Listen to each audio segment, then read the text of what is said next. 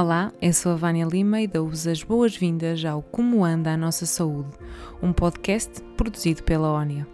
Aqui falamos do presente e do futuro e do papel que a comunicação desempenha na saúde. Olá a todos, sejam bem-vindos a mais um episódio do nosso podcast. Hoje recebemos Henrique Prata Ribeiro, que é médico psiquiatra no Hospital Beatriz Ângelo. Henrique, tu estudaste medicina e depois, dentro de tantas especialidades, porquê a psiquiatria?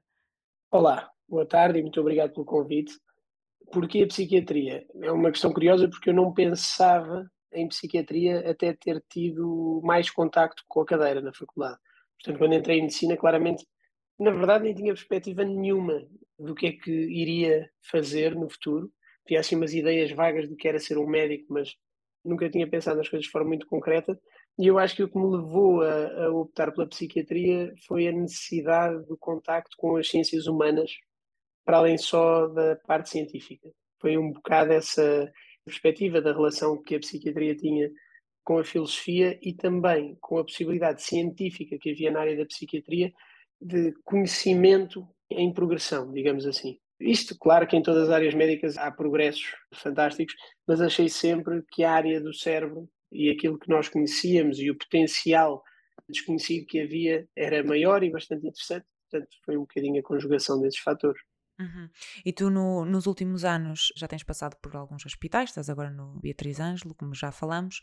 Qual é o balanço que tu fazes desde que saíste da faculdade e agora desta tua experiência profissional?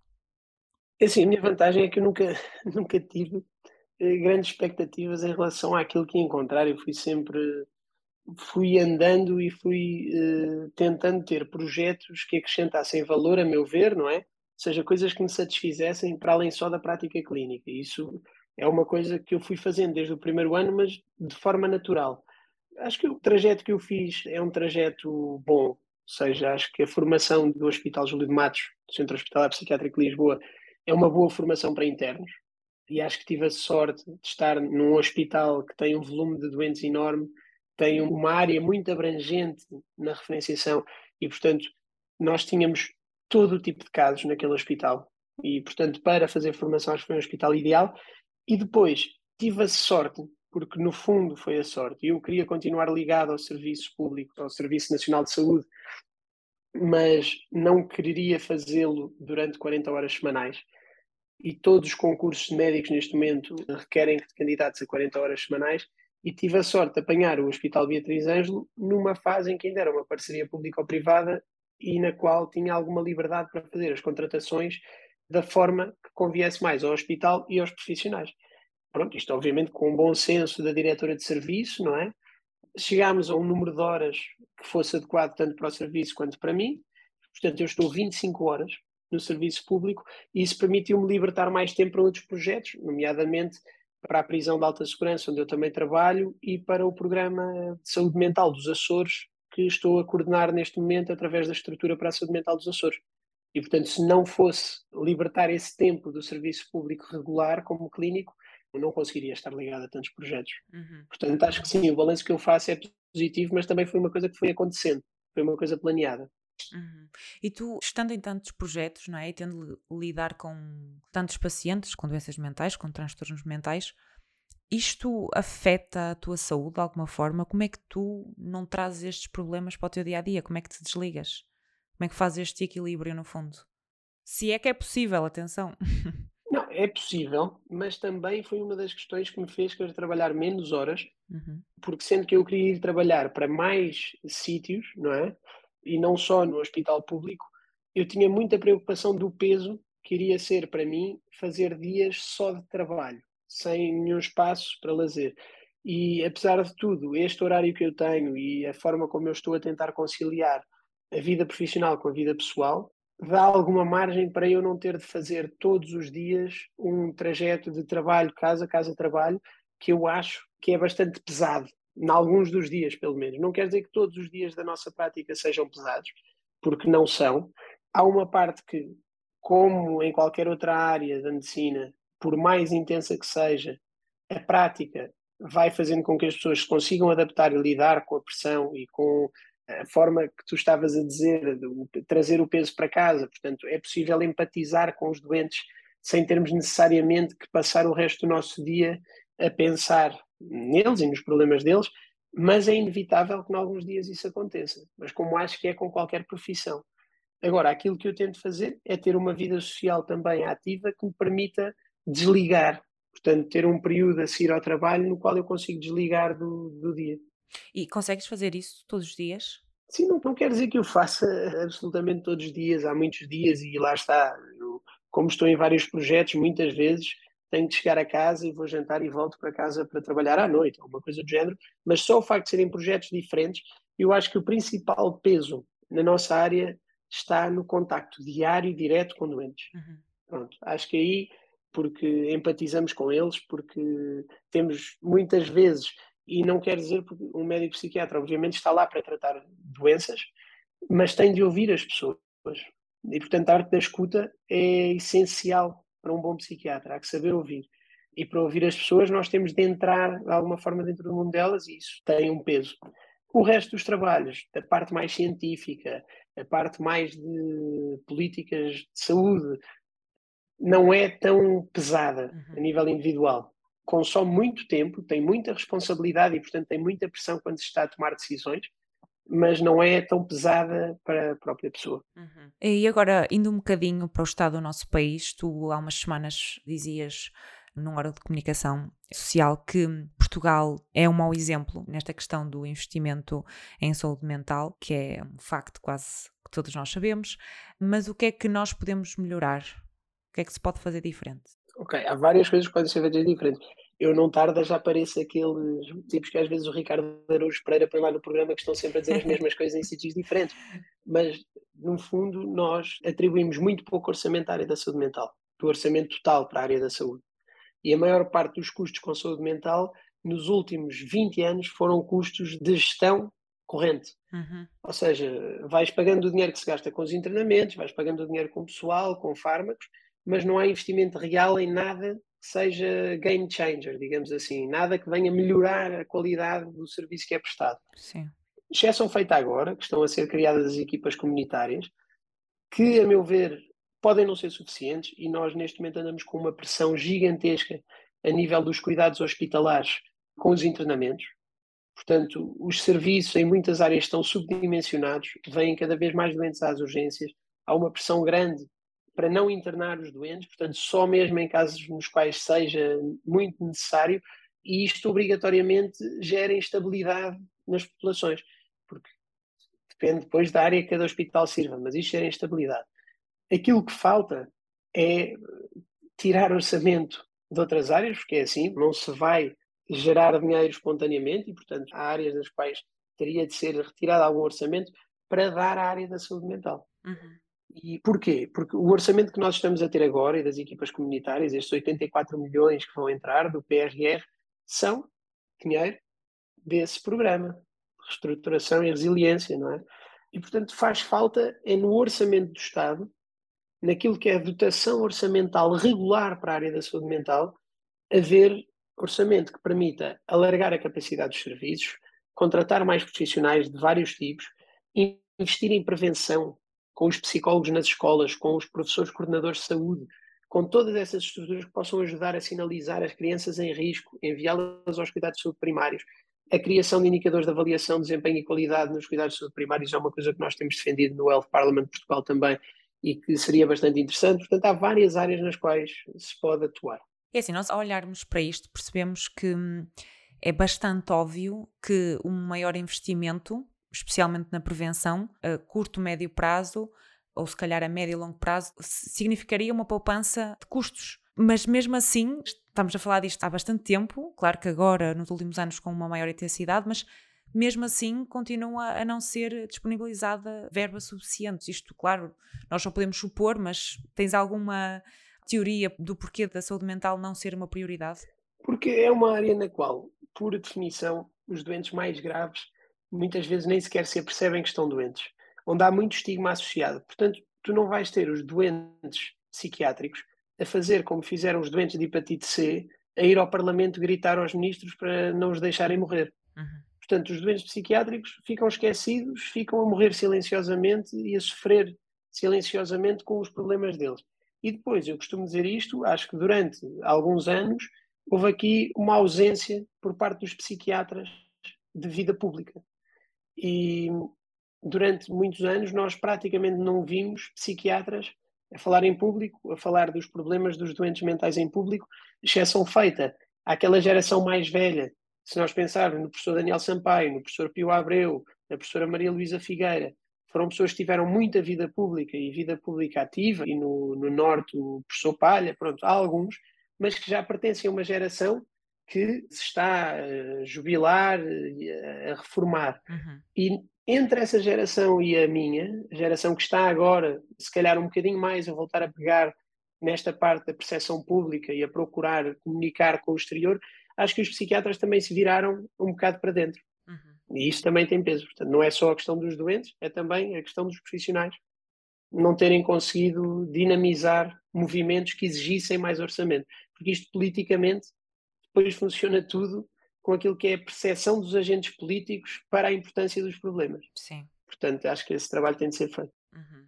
E tu falaste agora também desta questão do estigma, que todos nós sabemos que é muito real, mas porquê é que isto acontece? Quais é que são as maiores causas? Claro que isto se calhar tem que ver com a ideia que sempre foi passada sobre alguém que tem uma doença mental, como se fosse uma coisa muito rara e que só fosse assim um certo tipo de pessoas que têm este tipo de doenças, que é uma ideia errada, mas quais é que são as causas para hoje em dia ainda existir este estigma tão grande?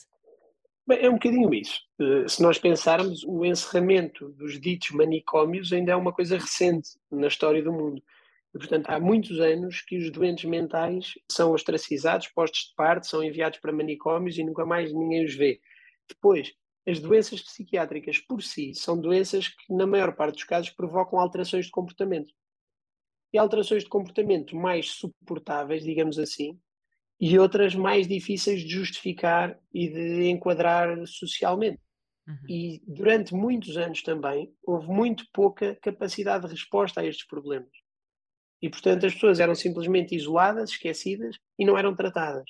Depois, quando surgiram os antipsicóticos, que foram as moléculas que permitiram começar a tratar estas pessoas, passou a haver uma reaproximação à comunidade, mas o estigma e a utilização dos termos ligados às doenças psiquiátricas para insultar, para diminuir, para todo esse tipo de atitudes, permaneceu.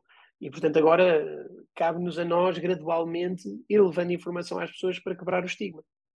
E nós, hoje em dia, apesar disto que estamos a falar, desta questão do estigma ainda ser bastante forte, nós temos assistido um, à criação de muitos uh, projetos por parte da sociedade civil para ajudar nesta questão da saúde mental, especialmente com a pandemia, várias páginas de Instagram, movimentos de estudantes. Certo. Portanto, tu sentes que os jovens de facto estão a mudar a forma como olhamos para a saúde mental? Sentes que há essa preocupação nas camadas mais jovens? Sinto, sinto e sinto que desde a pandemia, e portanto desde que as pessoas ficaram todas trancadas em casa e sofreram toda a expressão psicológica em simultâneo, mudou completamente. Portanto, as pessoas passaram a falar disso, como toda a gente estava a passar um, um bocado pelo mesmo problema, as pessoas identificavam-se com as outras e abriam-se com as outras e pela primeira vez, se calhar encontraram algum tipo de suporte nas pessoas que lhes eram próximas e à vontade para falar com elas.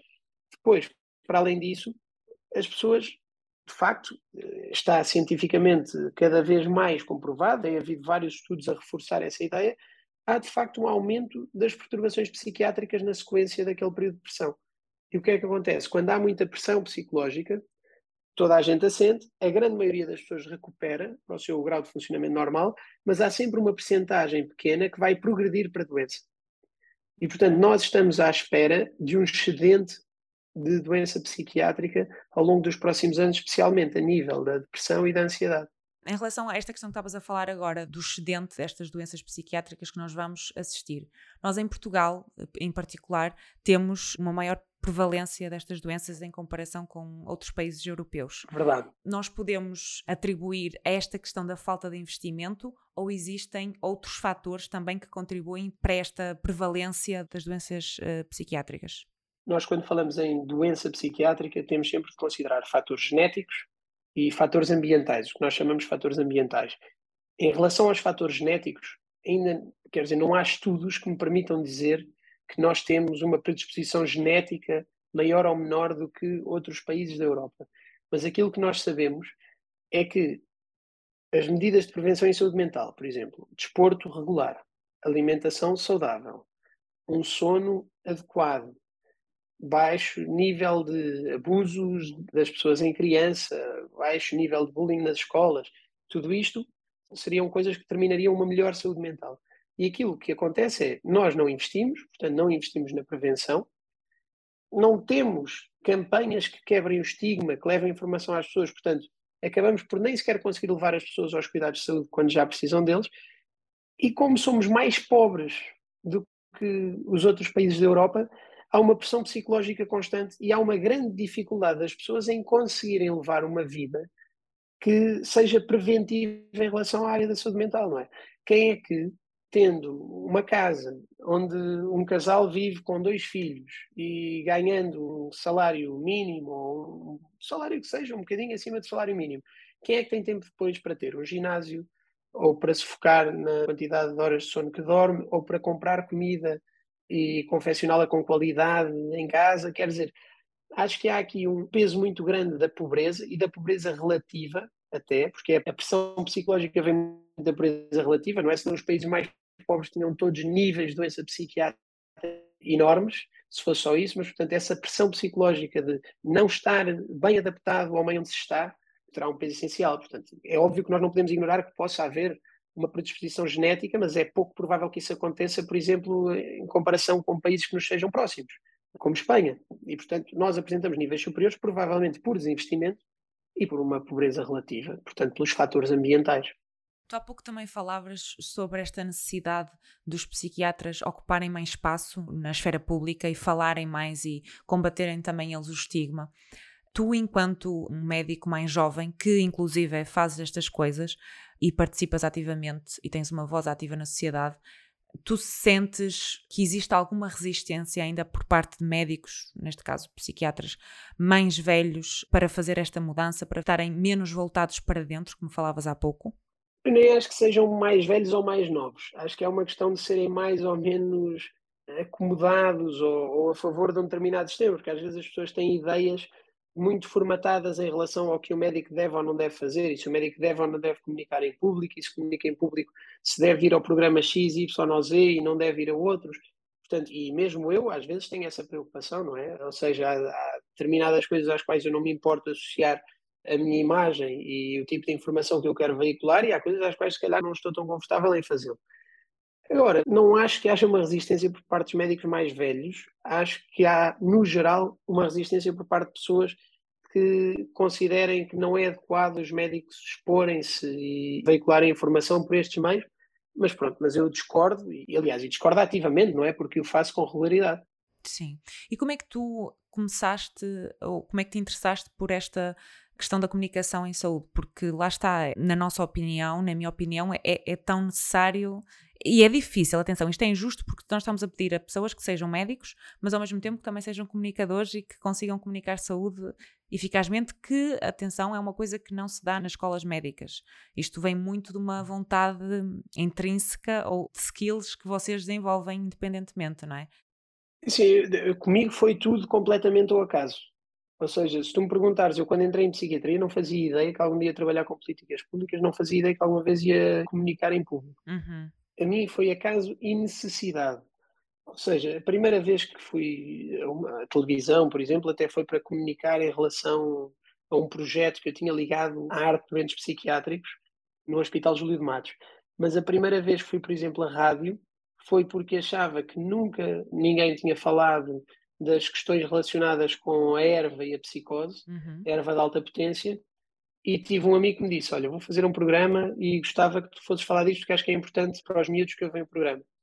E depois acaba por ser um crescendo. Depois houve uma altura em que eu lancei um livro e o Estado não pagava medicação a 100% aos doentes com esquizofrenia e estava objetivamente errado, como falaste há pouco, quer dizer, seria mais barato investir em pagar a medicação mais recente aos doentes em vez de lhes estar a pagar uh, pensões de invalidez para os terem em casa medicados com a medicação antiga e, portanto, nessa altura houve uma necessidade de comunicar em público que o Estado não estava a fazer isto. Depois há a questão que eu continuo a defender em público da frequência de espaço exterior, ou seja, dos doentes ficarem internados e não terem acesso ao espaço exterior e serem trancados nos serviços de psiquiatria, e continuo a achar errado e acho que tem de ser comunicada, porque tem de haver uma pressão para que isto mude, e portanto, no fundo, isto acabou por ser uma questão de necessidade. Depois houve alguns estudos que eu desenvolvi que também fazia sentido comunicar publicamente. O mais recente foi o estudo do impacto dos isolamentos da Covid-19 para a saúde mental. E, portanto, na altura tinha muita relevância comunicar esses estudos atempadamente para as pessoas saberem o que estava a passar e para a própria população compreender que era normal terem um aumento de sintomas e que estava a acontecer com os outros e agora com o Programa Regional para a Saúde Mental dos Açores, quer dizer, naturalmente tem de haver comunicação com as pessoas, que as pessoas têm de perceber o que é que se está a fazer e qual é que é a intenção daquilo que se está a implementar. Pois, eu estou aqui a pensar numa perspectiva de colegas teus, porque se calhar tu tinhas esta aptidão de comunicação de uma forma já mais natural. Claro que isto são tudo ferramentas e técnicas que se trabalham, mas se calhar para outros colegas teus, sendo que não existe nenhum tipo de formação ao longo da vossa formação superior. Mas a maior parte dos médicos, na nossa formação superior, nós temos de apresentar trabalhos uhum. uns aos outros durante o curso todo. Portanto, qualquer médico ao longo da faculdade apresentou PowerPoints para auditórios. E depois, mesmo na carreira médica, no internato médico, toda a gente praticamente tem de fazer comunicações orais. Claro que depois há pessoas que têm mais tendência a gostar de o fazer ou a ter facilidade em fazê-lo do que outras, mas acho que é como em qualquer área. Uhum. Dizer, não me parece que seja muito diferente. Ok, esse vosso background já vos permite abrir portas para uma possível voz ativa em termos de comunicação e de meios de comunicação. A principal diferença da comunicação em meio médico para a comunicação em público, e acho que é mesmo onde os médicos têm a maior dificuldade, é em simplificar o discurso. Uhum porque há uma tendência para os médicos estarem formatados para comunicar para médicos e, portanto, às vezes há alguma dificuldade em simplificar o discurso de forma a que todas as pessoas entendam que é o objetivo quando se comunica em público. Essa acho que é a principal dificuldade que a maior parte dos médicos terá. Sim, isso são, são coisas que, com algumas formações e com alguma pesquisa em literacia em saúde, se conseguem ir ajustando, não é? E ou prática, ou prática. Prática, claro. Posso dizer, eu já comuniquei formas que, se fosse hoje, teria feito completamente diferente para passar para uma abordagem mais prática e estar menos preocupado com o que a comunidade científica ia achar se eu não explicasse determinados pormenores em relação a estudos, por exemplo. Uhum. Isso já aconteceu. Eu, por exemplo, se eu fosse hoje ou prós e contras novamente, que entretanto já acabou, já não posso ir, mas se fosse hoje aquela intervenção, eu faria uma primeira intervenção muito mais curta, muito mais direcionada àquilo que eu queria comunicar às pessoas, em vez de estar a fazer cinco ou seis salvaguardas em relação ao estudo que não fazia sentido ter feito se não fosse para a comunidade científica perceber que eu estava a comunicar com responsabilidade. E pronto, a experiência. É precisamente isso, é a experiência, é saber o compromisso entre a especificidade técnica e a compreensão da população em geral. Henrique, agora para terminarmos, vou-te fazer uma pergunta que faço a toda a gente, que é uma pergunta comum, que é quem é que é ou quem é que são as pessoas que mais te inspiram a nível profissional?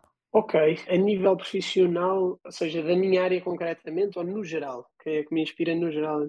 Podem ser no geral, que de alguma forma tu leves coisas para Aí os meus pais, tanto o meu pai como a minha mãe, viveram uma vida sempre muito direcionada para o impacto global das ações que tivessem e, portanto, acho que isso foi sempre uma hum, constante na minha vida. O meu pai, a expressão era sempre faz alguma coisa de jeito, o que é que andas a fazer de jeito. E se eu respondesse só com coisas da faculdade, o meu pai dizia-me não, alguma coisa de relevante, alguma coisa diferente, porque o curso, há 250 pessoas que estão a tirar o curso ao mesmo tempo que tu aqui na faculdade, isso é uma coisa só, isso é a tua obrigação. Portanto, acho que me foi sempre exigido tentar fazer alguma coisa de diferente e que tivesse impacto para uma bigger picture, digamos assim. Uhum. E, portanto, essa influência foi muito grande. Depois, também, de um ponto de vista geral, mas que mudou um bocadinho a minha forma de olhar a medicina, há um livro que é o livro Factfulness do Hans Rosling, uhum. que mudou um bocadinho a minha forma de, de olhar para a medicina e para a importância de determinadas medidas. Pois, em concreto, na psiquiatria, eu tenho muitas pessoas que foram bastante importantes no meu percurso. O Dr. Rui Durval, por exemplo, do Júlio de Matos, é uma referência que eu tenho que dar. O Gustavo Jesus, que trabalha comigo hoje em dia no PIN, que me convidou para trabalhar lá, foi uma das pessoas que mais me ensinou quando eu estava a aprender a dar consultas.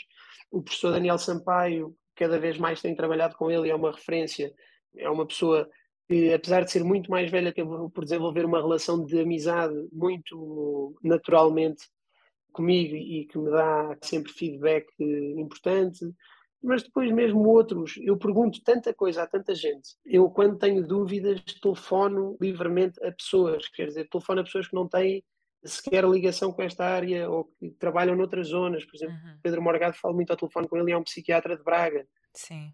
Portanto, depende. Acho que houve ao longo do tempo o Fernando Vieira, que foi praticamente um tutor para mim ao longo do internato, a Sofia Briços também me ajudou imenso na área forense, quer dizer, mesmo às vezes só trocar ideias de saúde generalistas com o Peter Vilax, por exemplo, não tem nada a ver, não está diretamente relacionado com a área da psiquiatria, mas tudo isto ajuda. E, por exemplo, para o programa de saúde mental dos Açores ou para o Health Parliament de Portugal, eu telefonei a dezenas de pessoas para expor as medidas, para perguntar opiniões. E, portanto, acho que é um conjunto enorme de pessoas que têm influenciado o meu trajeto. Uhum. Eu mencionei aqui algumas, mas quer dizer, é injusto estar a agradecer estas e não outras, mas é, pronto, é assim mesmo. Mas estas são algumas delas. E acho que até terminamos aqui com uma nota importante que é de percebermos a necessidade do trabalho em rede, do trabalho em conjunto, seja em pessoas certo. da mesma área, seja pessoas de áreas diferentes, para de facto conseguirmos o objetivo final e conseguirem o objetivo final da vossa profissão, que é melhorar a vida dos doentes e dos pacientes. Henrique, para quem nos está a ouvir, se te quiser contactar, qual é que será a melhor forma? LinkedIn, Instagram? Também não é difícil, é só pôr o teu nome no, no Google, mas... Sim, normalmente eu recebo, depende um bocadinho da faixa etária. Sim. Há pessoas que me contactam por LinkedIn, normalmente são mais velhas, recebo muitos contactos por Instagram hoje em dia. Acho que é a via pela qual recebo mais mensagens, portanto acaba por ser a mais fácil. Uhum, ok. Olha, Henrique, muito obrigada, gostei imenso de falar contigo. Obrigado, eu. E ficamos então aqui com uma visão sobre a saúde mental em Portugal, sobre o que é que ainda falta fazer, que ainda falta fazer tanto neste mês em que celebramos o Dia Mundial da Saúde Mental. Muito obrigada. Nada, obrigado eu. E assim terminamos o nosso episódio. Partilhem com os vossos colegas e amigos e sigam a ONIA nas redes sociais. Se tiverem sugestões de convidados, basta enviarem e-mail com a vossa sugestão para hello.onia.pt. Obrigada e até daqui a 15 dias.